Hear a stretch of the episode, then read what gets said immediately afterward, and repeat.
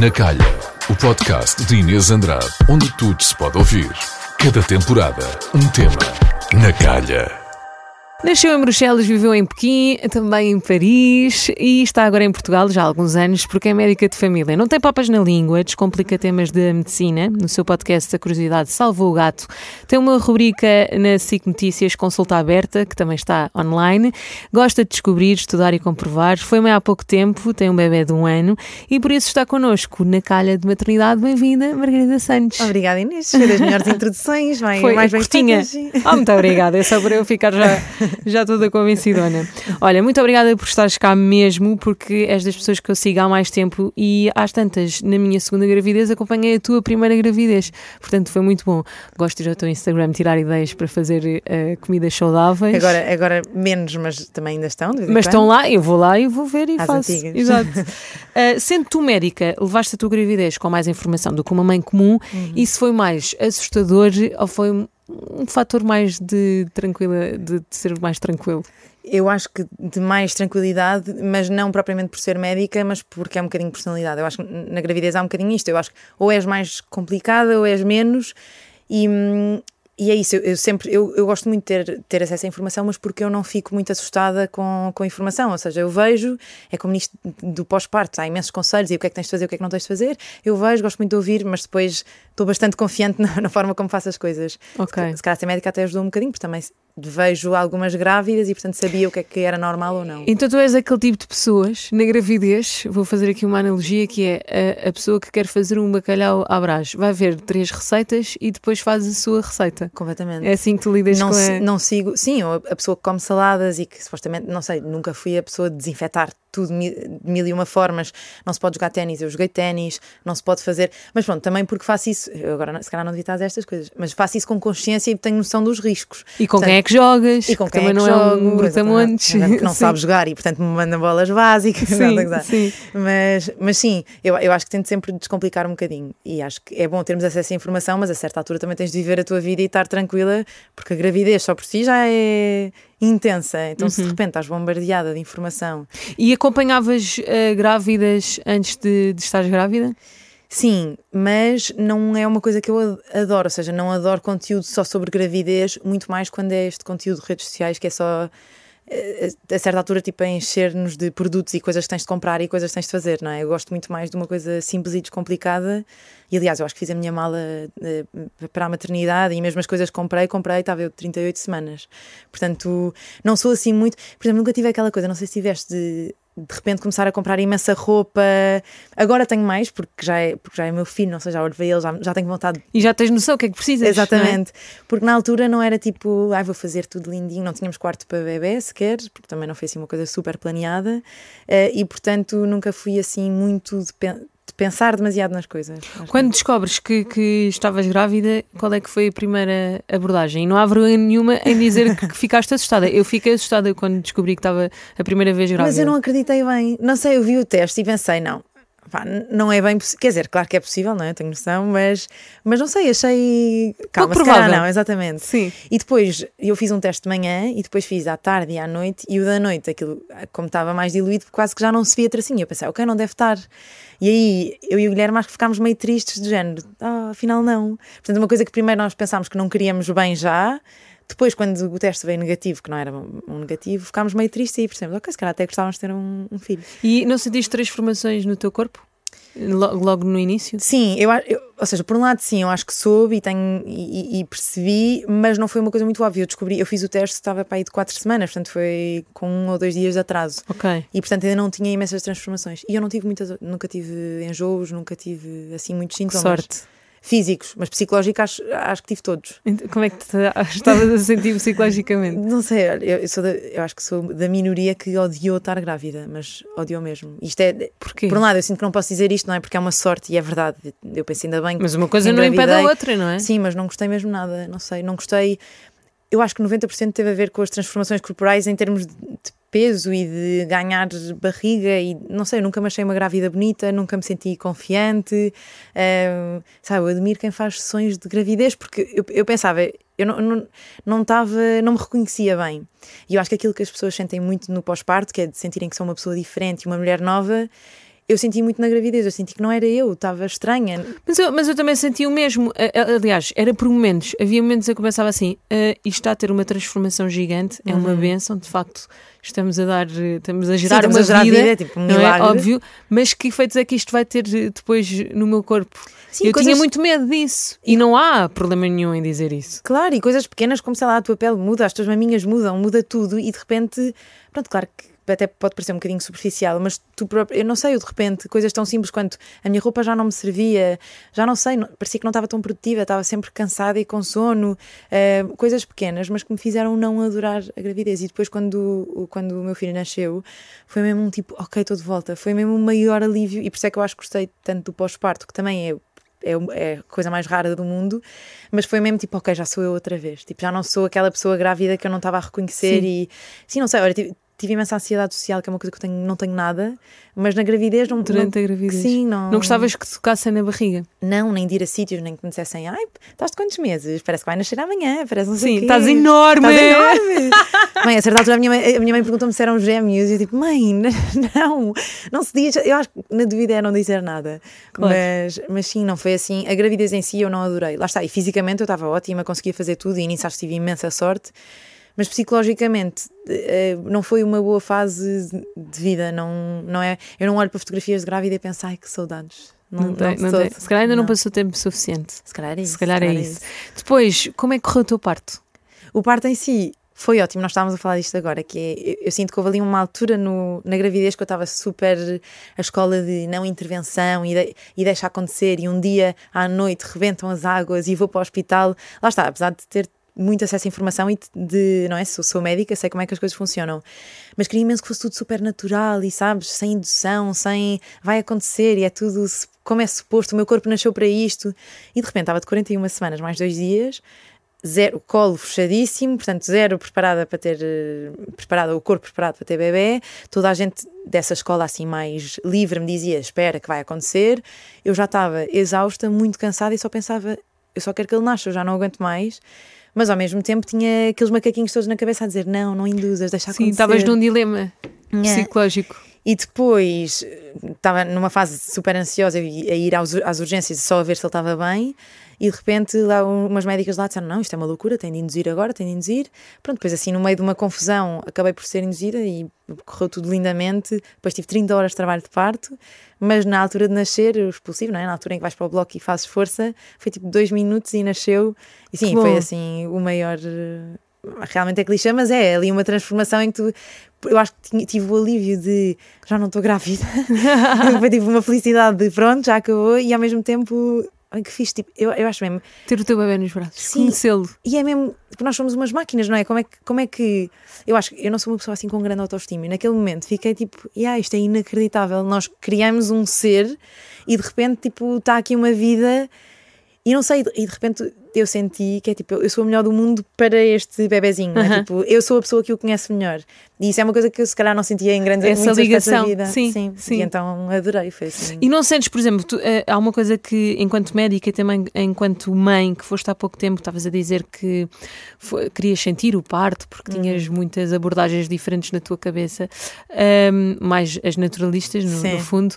Uh, há uma coisa que a minha médica me disse que foi: se a medicina evoluiu de alguma forma, claro. foi para nos proteger e não proteger os médicos. E claro. às vezes Uh, como nós temos tantos conteúdos e tantas abordagens diferentes, às vezes acabamos de, por nos esquecer disso. E tu não sentes, agora que já passaste pelo parto, pela gravidez, não sentes exatamente isto, que se a medicina evoluiu, nós devemos às vezes confiar nela? Sem dúvida alguma. Eu acho que, eu acho que o difícil mesmo é encontrar este equilíbrio, porque claro que há intervenções que não são necessárias e é importante nós estarmos conscientes disto. É importante saber do que é que é uma episiotomia, o que é que é o corte, quando é que é preciso ou se não é preciso. É importante saber o que é que é o consentimento. Eu concordo com isso tudo. Mas a certa altura o que eu senti foi que havia uma pressão para quase tipo não deixes a medicina fazer nada. E a verdade é que no momento em que eu levei epidural, eu acho mesmo que se eu não tivesse levado epidural eu tinha ido para uma cesariana porque eu não aguentava mais de dores, tantas, eu estava desconfortável. Sim. sim. E depois, claro, há, pessoas que vão dizer: Ah, mas isso só aconteceu porque foste induzida. Mas a verdade é não estava a ser bom nem para mim, nem para o bebê, nem para ninguém eu continuar ali à espera. E portanto, a medicina existe e é isto que tu estás a dizer. A medicina evolui e salva tantas vidas, portanto, também é preciso saber confiar. E eu acho que o melhor que me aconteceu ali naquele momento foi: ok, olha, desisti de tentar controlar as coisas e vai ser desta maneira. E pensei só: é o que for. Um, a obstetra que me, fez, que me fez o parto, que é atualmente a, a minha ginecologista e obstetra, um, disse só: olha, confie, explicou umas coisas, mas, foi, mas eu pensei, tipo, eu confio plenamente. Eu acho que isto é o mais importante: é tu ir para um parto a pensar, ok, já soube de tudo, já fui informada, já sei o que é que são as coisas, mas a certa altura é confiar. Porque eu não conseguia, e até tive pessoas a dizerem-me na altura: ai, mas vê o que é que tu sentes que queres fazer Inês, eu na altura eu não sentia nada, eu já só pensava, eu não consigo decidir claro, nada, a minha tem que haver, tem que haver um equilíbrio, o que é que a mãe precisa e o bebê e, o que, o que é, quais são as condições que nós temos e não olhar para uma, uma abordagem e pensar, não é aquela que eu quero seguir. E, e às tantas estás a ser escrava daquela abordagem. E não te culpares, porque eu senti uhum. uma culpa enorme quando, quando fiz indução, pensei, ai meu Deus, estou a sabotar Estou a caminho de uma cesariana. É isso, estou a sabotar e estou. Estou-me a deixar influenciar. Exatamente, e não é suposto, e o meu corpo é que. E de repente tu pensas, será que o meu corpo não nasceu para isto? Quer dizer, eu estou de 41, ele já está aqui ótimo, eu vou correr, eu vou não sei o quê, eu faço. E ele nunca mais nascia e eu comecei a duvidar e quase que me trouxe muito mais insegurança. Uma coisa que é suposto trazer-te empoderamento, uhum. trouxe muito mais insegurança porque eu pensei, e yeah, calma, então se, se, se, se, isto é suposto ser tudo natural e tudo sem intervenção e de repente eu estou a induzir o parto, eu estou a levar a epidural, tipo, será que está tudo errado comigo? E não está, está tudo bem. É um bocadinho uma mistura de o que te faz bem, o que te faz sentir bem, Claro que tens é de estar informado. Eu sabia os riscos da epidural, eu tive efeitos, alguns efeitos adversos da epidural, mas eu estava consciente que, ok, é o, melhor, é o melhor para mim agora. Eu acho que isso é o mais importante. Sim, eu quando. Eu por acaso não tive um parto normal, tive uma cesariana, tive duas, aliás. Sim, eu digo parto natural, mas é parte vaginal que se diz. Sim, parte mas vaginal é assim uma palavra vaginal. uma palavra super forte. Imagina, mas eu gostei dos pais. Uma parte vaginal. Estou a melhor natural, mas, mas fundamentalistas dirão que não é natural. Sim, mas quando eu fui uh, uh, fazer. Quando eu entrei uh, no trabalho de parto, não estava a dilatar-te todo, uh, tive que ir para a cesariana uhum. e eu achava que estava preparada para os dois cenários, parte uhum. vaginal e parte, e parte cesariana. E quando dizem, vamos, já está tudo operacional, vamos uh, para o bloco, eu percebi naquele segundo que, que eu não estava preparada psicologicamente para a cesariana, porque a verdade é que nós temos acesso a muita informação, é certo, mas também que nos deixa insegura. Eu comecei a pensar, eu não eu vou ficar com uma cicatriz gigante, eu não vou Sim, recuperar é tão isto. rápido.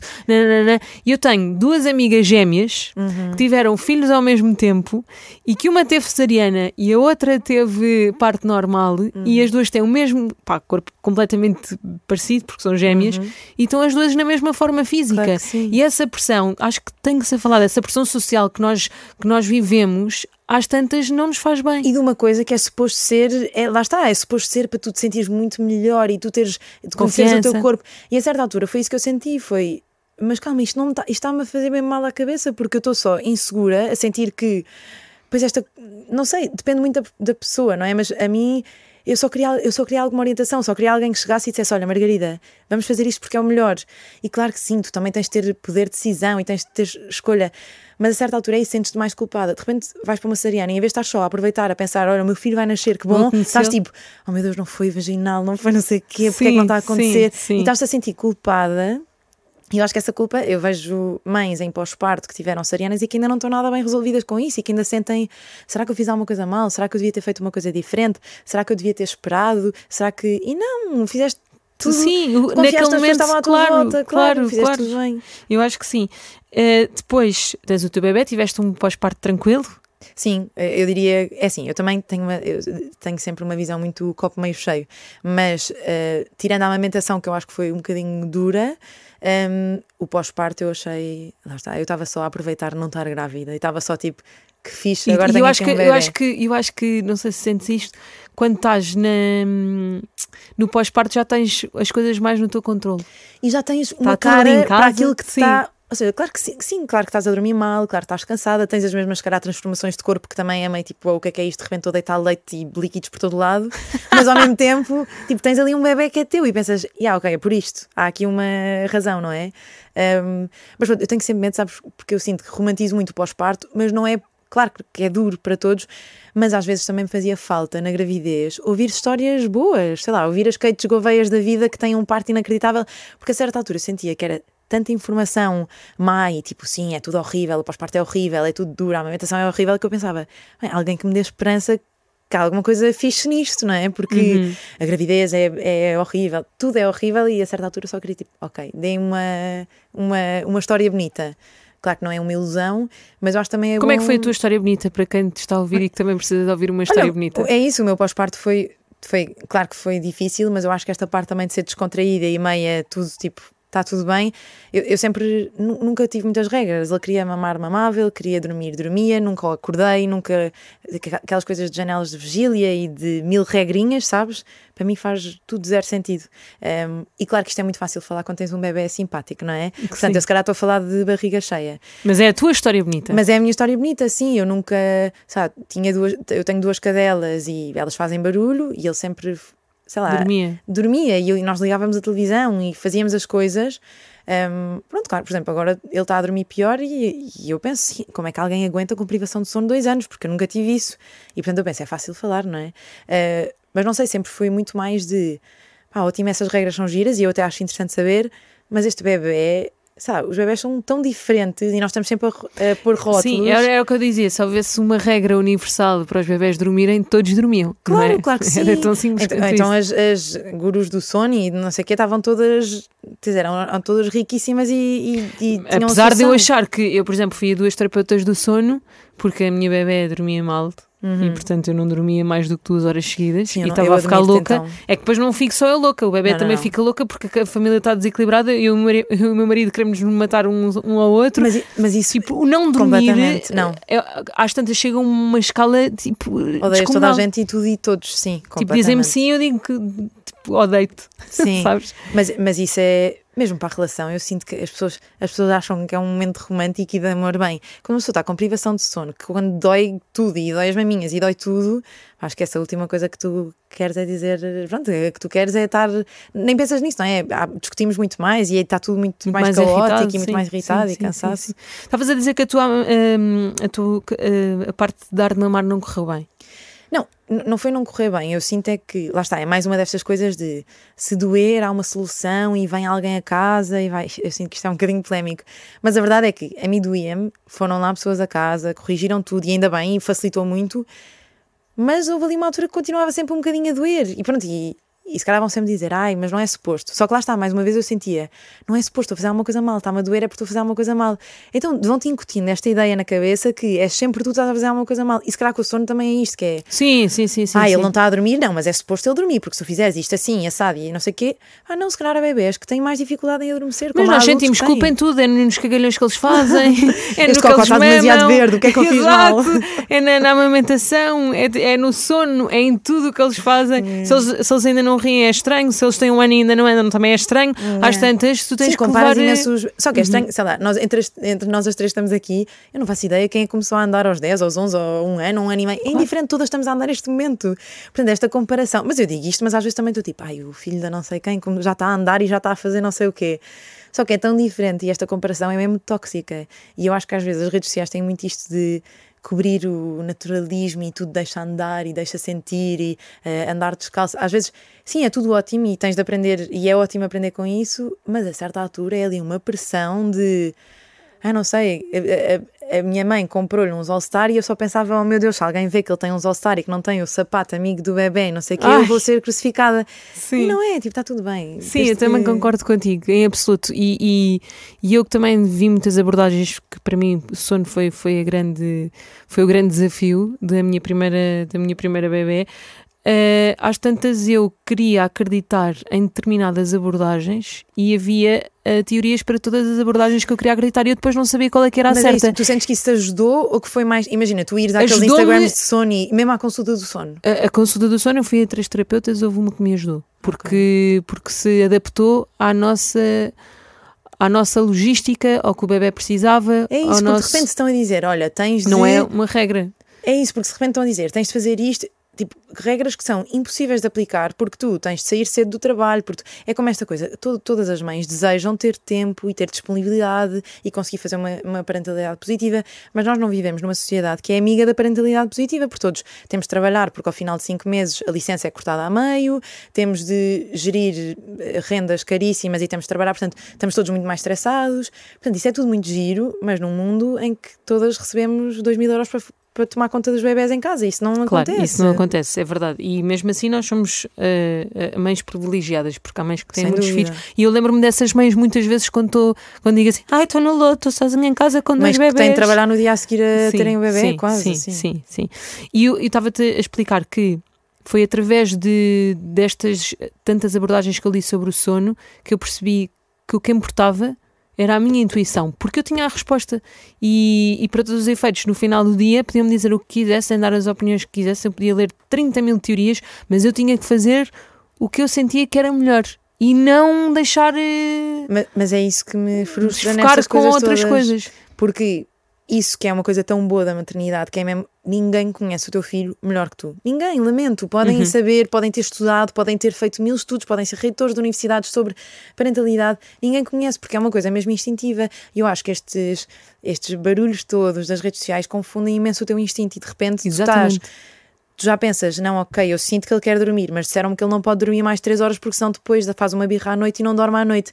Ah, não, se tu sentes que é o que é suposto. Da mesma forma que se tu sentes que, ok, já está a dormir demais, é melhor acordar, então pronto. E claro, se calhar isto é um bocadinho utópico, porque também tens de estar informado e saber o que é que é importante. Sim, e há fases diferentes dos, dos bebés. Claro, mas seguires esse teu instinto, e olha, eu confio imenso, e na consulta isto vê-se muito bem, que é quando eu tenho uma mãe que me diz o meu filho não está bem com alguma coisa, por mais exames, por mais que eu olhe para aquele bebê, veja de uma ponta à outra e sinto, eh, e veja objetivamente, olha, parece-me está tudo bem, eu confio na mãe.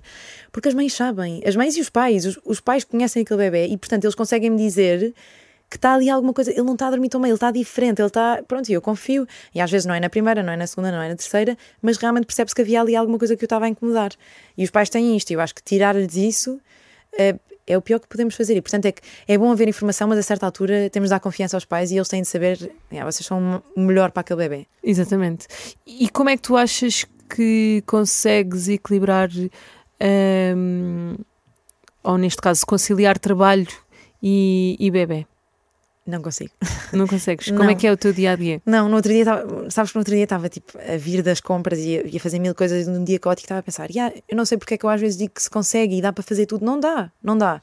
Eh, ou fazes mal, ou então não dá. Eu não consigo ser a mãe presente que eu queria ser, porque tenho um projeto na SIC Notícias, porque dou consultas, porque quero ter, porque estou a acabar a especialidade. Não dá. Gostava de ser muito melhor mãe e tenho noção que se eu não tivesse nesses mil projetos, eu era melhor mãe. Mas ao mesmo tempo, eu também gosto mesmo de fazer aquelas coisas e, portanto, eu acho que é sempre tu ir jogando entre abdicar de umas coisinhas pequenas, desde que lá está. Eu faço questão de, no tempo em que eu posso estar com ele, de estar dedicado e de não estar ao telemóvel ou nas redes sociais. Mas sim, eu acho que é difícil eh, e, e temos mesmo de nos desprender desta ideia de dá para fazer tudo. Não dá e está tudo bem, e não é suposto conseguires fazer tudo, não é? Porque eu até às vezes acho que romantizo um bocadinho esta ideia de ah, eu tive um filho, mas vou passear as cadelas, mas vou fazer não sei o quê. Sim, mas, mas saibam que às vezes estou mesmo mal, não, não, é, Sim. não é tão mesmo mal, mas está tudo mal feito e chego a casa e está tudo um caos e não é assim tão. Tão perfeito. Tão perfeito. Claro, mas Todo. eu, normalmente dizem- dizem-me assim: ah, porque é que só mostras nas redes sociais o lado bom? E eu, eu também não saio de casa descabelada, não me apetece. Sim, Eu claro. gosto que vejam o meu melhor, eu quero que fique registado o meu melhor e não o meu pior. Às vezes falo sobre, sobre algumas coisas. Tu sentes essa, essa, hum, essa pressão que se calhar estás a só mostrar o lado bom e também devias mostrar o lado menos bom?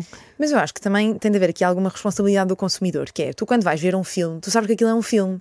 As redes sociais têm um bocadinho isto, não é? Tu tens de ter noção, e eu acho que isto é um trabalho, todos nós temos de saber, eu tenho de saber, se calhar quando olho para o teu Instagram e está a família perfeita e está tudo, eu tenho de saber, tipo, ok, claro que ela partilha isto, porque isto é uma coisa que lhe dá felicidade, mas eu tenho a certeza que eles às vezes também têm os dias maus e que há ali coisas, lá está, que tens noites em que não dormiste nada e que, e que essas noites são mesmo difíceis e que às vezes só te apetece andar abafotada em casa. E eu acho que nós também, como consumidores, temos de fazer esse trabalho de as redes sociais não são a realidade de ninguém. Ninguém, ninguém acorda sempre com o cabelo perfeito. Nós sabemos isso. E eu tenho essa noção também porque eu publico coisas, não é? A minha casa, eu só, eu só partilho uma fotografia da minha casa quando ela está arrumada. Sim, Não é? exatamente. Mas, mas será que alguém quer ver a minha casa desarrumada? Sim, se calhar. eh, Não sei. E depois o meu trabalho nas redes sociais também é um bocadinho diferente, porque como é muito promoção de literacia, eu protejo-me um bocadinho nessa parte. Eu, Ok. eu até gosto de partilhar vida pessoal, só que depois tenho sempre um bocadinho medo, porque eu depois no dia a seguir vou dar consultas e tenho pessoas na minha consulta à frente e às vezes tenho um bocadinho medo que quebre. hum, Não sei, que quebre ali o ambiente de consulta, as pessoas saberem tipo, ah, vi que teve de férias no Porto Santo há três dias, como é que foi? Tenho Não um bocadinho medo. Não sei bem ainda, estou a tentar fazer essa Descobrir. gestão, mas, mas não é fácil, porque lá está, porque não sei, de repente ter um doente em consulta que sabe que o meu namorado é X e que tive um bebê agora e que o meu pós-parto e que no pós-parto eu andei. a sei lá, eu de repente falar de assim, olha, no pós-parto descobri que uma mulher deita líquido a todos os lados e é maminhas e é não sei o quê. e de repente tenho o doente na consulta a olhar para mim e a dizer, então, esse pós-parto, não sei, é meio estranho, Sim, percebes? sim, sim. Eu acho que tem, tem de. É bom conhecerem-me como Margarida, não só como médica, mas ao mesmo tempo tem de haver algum distanciamento também de. hum, De relação profissional, claro. Não sei bem, tenho de descobrir, mas sim, mas Tens de acho que tem de haver um bocadinho. Ahm, perguntar também qual é que é a tua opinião de expor filhos nas redes sociais. Sim, eu sou. Tu expões por acaso? Se- Eu exponho. Sim. Hum, olha, no início, quando são muito bebés, acho que é, é um bocadinho diferente, a cara deles muda. Atualmente eu tento não expor, mais porque na dúvida prefiro não expor. Eh, e porque não. E depois também porque não quero que o meu Instagram seja sobre isso, não é? Não quero. hum, não sei, sim, tenho um bocadinho medo. Eu atualmente não penso, eu penso, não tem mal nenhum, pronto, eles são crianças, eles também estão aí na rua, mas sim, tenho um bocadinho medo das consequências que tenha no futuro e na dúvida não exponho porque não quero que ele alguma vez sinta que a sua privacidade foi Posta em, eh, em, posta em, xeque, causa e por, por, por mim. Eh, mas pronto, mas acho que é inevitável eles, não é? Quando crescerem, ele, eu- próprio, eu já noto que ele, ele replica tudo o que nós fazemos, tudo, Uhum. tudo, tudo. Eh, e, e portanto, se calhar um dia ele vai perceber, ok, os meus dois pais têm, trabalham um bocadinho com a exposição e se calhar vai perceber isso, mas atualmente também foi uma decisão dos dois, não é? E o Guilherme era totalmente anti. Eh, Sim, sabes que eu nunca pensei muito no caso até eh, começar a ser falado. E mas, mas agora estás, tu não vês contras em expô-lo? total, Expô-los? total. Mas às tantas penso assim, ai, já, já, já estiquei imensa corda sem, sem consciência disso, sabes? E depois, por outro lado, penso assim, aquilo é um registro muito giro do crescimento deles que se eu for ao meu Google Photos, tipo, tenho 1500 Mas tu consegues ter esse registro sem ser nas redes sociais, não é? Mas eu estou a usá-los ainda as redes sociais como se não tivesse seguidor nenhum. Estás a perceber? E às tantas, agora estou a tentar encontrar aqui o ponto de equilíbrio. Punha muito mais da Carminho, que é a minha primeira filha, Sim. do que do, do meu filho Francisco. Uhum. Porque às vezes, porque é que eu hei de pôr? Se eu tivesse só os meus amigos, já não sentia esta. Sim, ah, sim, com amigos é indiferente. Eu tenho. sei lá, Agora, ter o meu Instagram público, se calhar. Sim, é mais de repente, mesmo em, em, term- em termos de segurança, é uma coisa que me preocupa um bocadinho, porque de repente qualquer pessoa tipo, apanha o Francisco ou a Carminho saídos da escola e diz: Ah, eu sou amigo da tua mãe Inês, e, e diz uma data de coisas sobre ti porque sabe, porque te segue, e sei lá, eles ficam ali tipo, Não, é mau. Por exemplo, eu- a minha filha foi cortar o cabelo pela primeira vez há uns tempos e eu achei querido, pus no meu Instagram um story. De repente ela chegou à escola, toda a gente, cortaste o cabelo ontem, não sei o quê, vi no. Instagram, estou bem. E eu pensei, "Ah, isto deixou de ser um momento nosso, Sim. por minha culpa. Portanto, Mas eu acho que isso tentar... também, é isso, também vais aprendendo e a certa altura, se calhar, se começares a ver o impacto que isso tem, tu própria vais reduzindo. Claro, claro, e estou a reduzir. Mas, mas sim, eu acho, eu no início também. E às vezes apetece, tipo, é uma coisa tão. Ah, tipo, eu adoro aquele bebê, eu só quero que toda a gente veja. Tipo, às vezes eu só penso. Eu tenho. A, a coisa boa dos amigos chegados é que eu estou sempre a partilhar coisas. Mas às vezes apetece-me que toda a gente veja, meu Deus, que tão querido, ele começou a fazer isto. Olha, ele pegou, tipo, ele, ele, ele não sei, a forma como ele trata as cadelas, tem imensa graça e apetece-me partilhar tudo. Mas pronto, é mesmo um esforço e pensar, ah, ok, isto não é sobre mim, o que eu quero que as pessoas vejam é sobre ele e de facto, se calhar para ele, vai ser melhor ele ter a privacidade dele. E eu acho que consigo partilhar, ou seja, toda a gente sabe Ah, que não, eu tenho tu, um tu filho. nesse equilíbrio estás ótima. Só que ninguém vê a cara dele. Mas, Uhum. mas ele aparece, tipo, o corpo, as pessoas vão percebendo. Só que não quero que saibam onde é que ele anda na escola, onde é que ele vai cortar o cabelo. Lá está, tenho um bocadinho de medo, mas é mesmo por eh, medo. Claro. Mas sim, não é uma gestão fácil. Achas que ainda há algum tabu na maternidade que não é falado entre todas estas coisas que já falámos? Olha, aquilo que, me, que eu me senti menos preparada foi o impacto que tem na relação, se calhar. De, Na relação? Sim, Sim. de discussões e de uma fase em que é suposto estar tan- tudo tão bem. E é difícil, especialmente se forem dois pais ambiciosos que querem ter os seus projetos e ao mesmo tempo querem ser bons pais. Porque tu, se quiseres só tipo, ser um pai, não é? Agora, se quiseres ser um. Se, se quiserem ser bons pais, quiserem estar presentes, mas ao mesmo tempo querem ter os vossos projetos, querem fazer as vossas coisas, acho que não é fácil gerir agendas e às vezes há muito uma coisa. Não sei se vocês têm isto, mas nós às vezes é tipo, agora fica tudo com ele que eu preciso fazer isto. Agora fica Mas eu também preciso. É isso. Mas, mas, mas estamos Sim. ali quase num passar a batata quente que depois me faz sentir, ai meu Deus, mas calma, foi, foi nós tivemos um filho e agora estamos aqui a passar a batata quente e quase que te sentes mal, mas isso acontece porque às vezes não tens a rede de apoio, de sonho, de ter uma sogra que vai lá para casa e, ou porque não gostas da sogra, eu adoro a minha sogra, tenho imensa sorte, mas às vezes esta gestão toda eu acho que foi o mais difícil perceber, ok, agora como é que Como é que, porque assim, no meio de tudo, tu perdes tempo para, ok, vamos só almoçar, porque é tudo, tudo é uma logística. Queres ir almoçar, vão só os dois. Mas ok, onde é que eu vou deixar? Como é que vai não sei o quê? Como é que é a comida? Como é que é as fraldas? Tipo, tudo é uma logística enorme. E de repente perde-se a leveza de bora de fim de semana, bora almoçar fora, bora só ir passear. É tudo, Isso tudo tão complexo. Tudo, é isso, tudo é tipo, ok, mas onde é que vamos deixar? Mas viste as fraldas, mas depois estás prestes a sair de casa e de repente cocó, e de repente tudo é um esforço muito maior. E eu acho que isso tem um impacto brutal na relação. Sabes que a minha. Eu lembro-me disto muitas vezes porque eu tinha uma tia que dizia isto: que era aos 20, como é que era? Aos 20 querer, aos 30 ter e aos 40 ser. Porque se tu tiver, ou seja, se fores, se é, se é nesta sequência de 10 em 10 anos de querer, ter e ser, só aos 40 anos é que consegues ser porque não estás. Já tens a tua vida mais orientada. é? Exatamente, dentro do, do, do normal esperado, Sim. não é?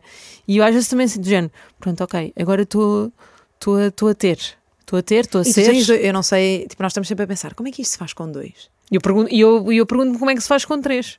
Mas como é que, tipo, enquanto estás a dar cola a um e o outro começa a chorar e dividem-se, não é? Como é que... Dividem-se E- e, depois Yeah, e mães que fazem isto sozinhas, tipo, sozinhas. não, juro, não consigo perceber. Tipo, às vezes perguntam, mãe, como é que fazes tanta coisa? Tipo, eu não faço nada. Tipo, tomar conta, ser mãe solteira é muito mais do que qualquer, eh, tipo, juntar de projetos, de mil projetos. Portanto, não sei, acho que é mesmo. Ou é isso, mãe com más condições? ou- É, não, mas imagina, eu acho que eles a partir de um ano e meio já começam a perceber melhor as coisas, já, já, já, já começam a comunicar e eu preparei a minha filha para o bebê que aí vinha. Portanto, ela já faz parte. Sim, Agora, perguntas-me, como é que foi a primeira noite em que o teu marido não estava em casa porque tinha um compromisso profissional e eu fiquei com os dois? Um tinha três meses, Ah. a outra tinha dois anos. Mas a Carminho já dorme bem agora? Já, já, já, já. Pois. Depois ficou Mas imagina que ela dormia como dormia há um ano. Não, é tu- não- mas há, já houve noites assim, que estão nos dois doentes e que dormem mal. É género, cada um vai para o seu. Agora, é que- como é que fazem com o terceiro elemento? Não sei. mas tudo se faz, eu acho que às tantas eh, É não pensar demasiado no assunto. Sim, e eu estava a pensar assim: eu, eu gosto de ter a casa arrumada, gosto de cozinhar tipo para de mim. Para mim, tipo, se eu tiver a casa desarrumada, estou completamente louca da cabeça. É, Preciso ter as refeições feitas, preciso, a minha terapia, a terapia lá em casa é cozinhar, para ter as coisas todas organizadas. Se isto falha, eu entro em, em loucura. Sim. Portanto, eu penso assim: quando eu tiver mais filhos, ou se eu tiver mais filhos, eu, eu não, não posso ter este mindset. Mas vais-te organizando. Eu sinto que sou muito mais. Eu tenho muito menos horas. Mesmo agora, eu tive um exame importante. E três dias antes o- o meu filho fez anos. E fizemos uma, uma festa e eu penso: ah, é isso, não dá para ter tudo. Eu não, não vou ter um 19 naquele exame. Tive 16, fiquei contente. Pensei: olha, está ótimo, sim, se calhar não foi a melhor nota, mas ao mesmo tempo consegui estar com ele, consegui fazer as coisas. E eu acho que. eu- e, e para muita gente, o segundo filho é muito mais tranquilo, porque tu também descomplicas. A e, não, e tipo- vai- já, vais, já, sabes, já sabes como é que é.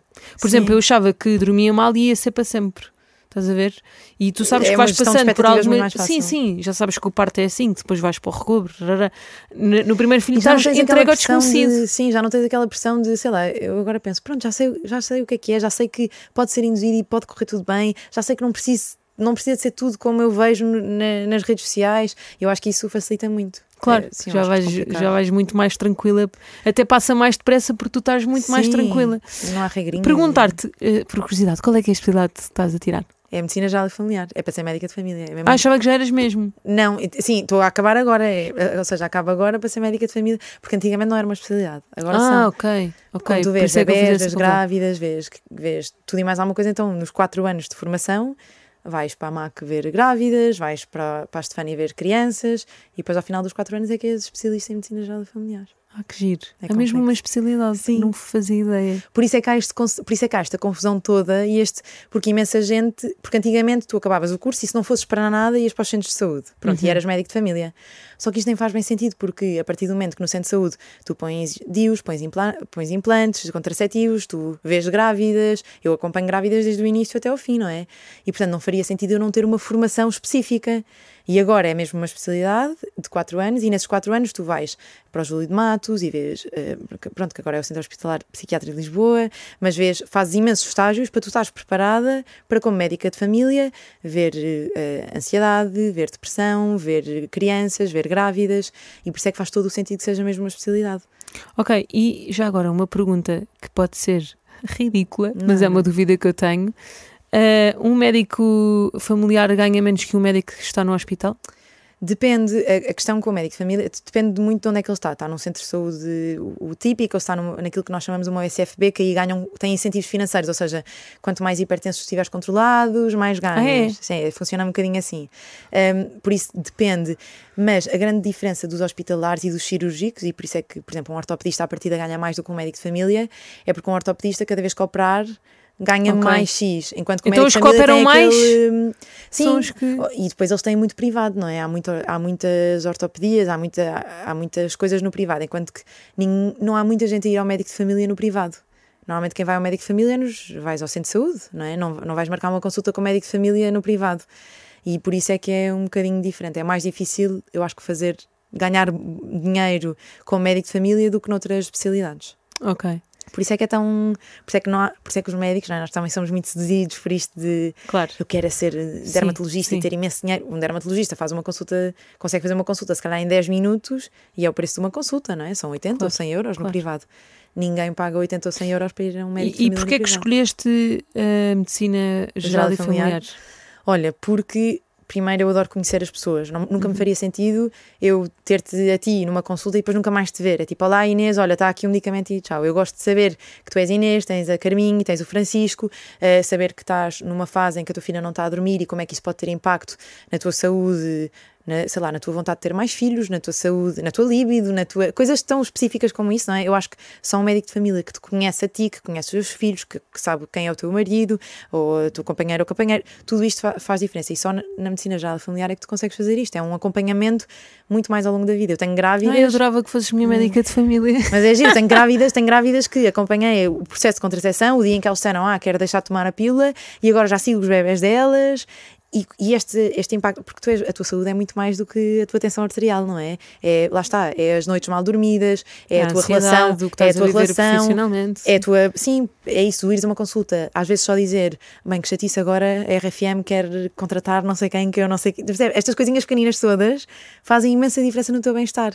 E teres um médico que engloba isto tudo, ok, ela tem o pulso que lhe dói, mas eu sei que ela também está numa fase difícil porque a mãe não está não sei o quê. Mas não sentes que, por exemplo, nós podemos escolher as nossas obstetras, não é? Uhum. À partida. Eu não posso escolher o meu médico de família. É um sorteio. Porque a obstetra é no privado, mas tu, se fores para o público, também não escolhes a tua obstetra. Sim, mas há essa opção de escolher um, um médico de família no privado? Ah, mas ninguém faz isso. Pois. É, por isso é que eu estou a dizer, por isso é que não ganhas tanto dinheiro em, em medicina geral familiar. Mas. Se fores para o privado, chama-me, está bem? Que eu não gosto da minha médica de família, que Tá ela não me bem. liga nenhuma.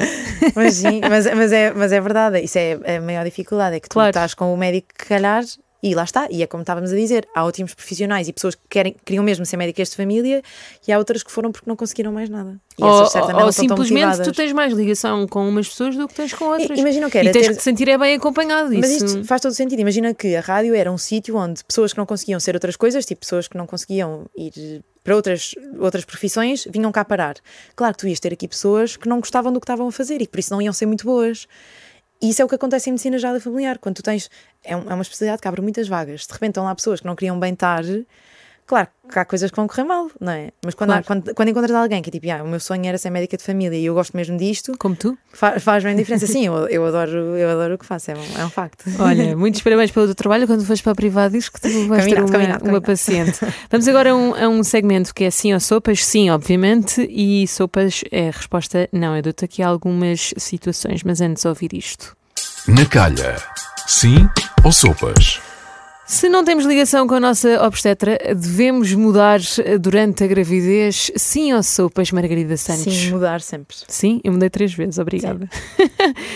Eh, deixas que todos peguem no teu bebê, sim ou sopas? Eh, eu sim, mas percebo perfeitamente que não e acho que as pessoas têm de saber dizer que não. Portanto, sopas, quando for sopas, para mim, sim, eu não, não sou muito esquisitinha com isso. Não? Dormir 8 horas seguidas, sim ou sopas? Sim, sempre adoro dormir. E consegues seguidas? 8? Não, mas. Não, oito atualmente não consigo. Mas uma pessoa vai tornando o, o sono também. Eu sinto que o sono fica mais profundo, portanto vai sendo mais rentável. Educação Montessori, sim ou sopas? Sim, dentro do que for adaptado à tua realidade, não é? Portanto, inspirar-me na educação, sim. Viver aquilo à regra e sentir-me mal quando não consigo cumprir, não. Entra açúcar em tua casa, sim ou sopas? Entra, eu tento, lá está, eu tento fazer o máximo para que não entre, mas já entrou, acontece e não é um drama. Não é um drama. Não, a Tu nossa és- vida não é o que nós fazemos 90, ou seja, é o que nós fazemos 99% do tempo e não aquele 1% em que comeu não sei o que com chocolate ou o que quer que seja. Claro, fazes muito bem. Gosto muito de seguir as tuas receitas, gosto muito também de ver a tua rubrica na SIC Notícias. bom, que bom. E agora, perguntar-te se trouxeste Olha, alguma coisa, algum objeto que tenha marcado esta fase da tua maternidade. Trouxe mais, isto é uma luz de presença. E Sim. porquê? Porque eu acho que, no meio de tantos conselhos, eu acho que isto é assim a coisa mais importante, não a luz de presença em si, mas seres ali, que o teu filho, que os teus filhos te vejam como meio guia e tipo, ok, eu sei que está ali e não preciso ter medo porque está ali a luzinha que me diz que, que está tudo bem. Eu acho que isso é assim o meu maior objetivo para o filho, não é tanto, sabe, eu tenho a certeza que daqui a uns anos vou perceber que fiz uma data de coisas erradas, está tudo Mas bem, estava a fazer o meu melhor. estamos, estamos sempre a, perceber, a Exatamente. percebermos disso. Mas o meu maior objetivo é estar presente e que ele seja uma pessoa que se sente amada, não seja. Porque isso eu acho que isso também faz com que ele não seja. Eu quero que ele seja boa pessoa, não é? Assim, uma maior, a minha maior missão é que ele trate bem os outros. Eu acho que isso só vem de quando tu estás em, em paz e quando te sentes amado.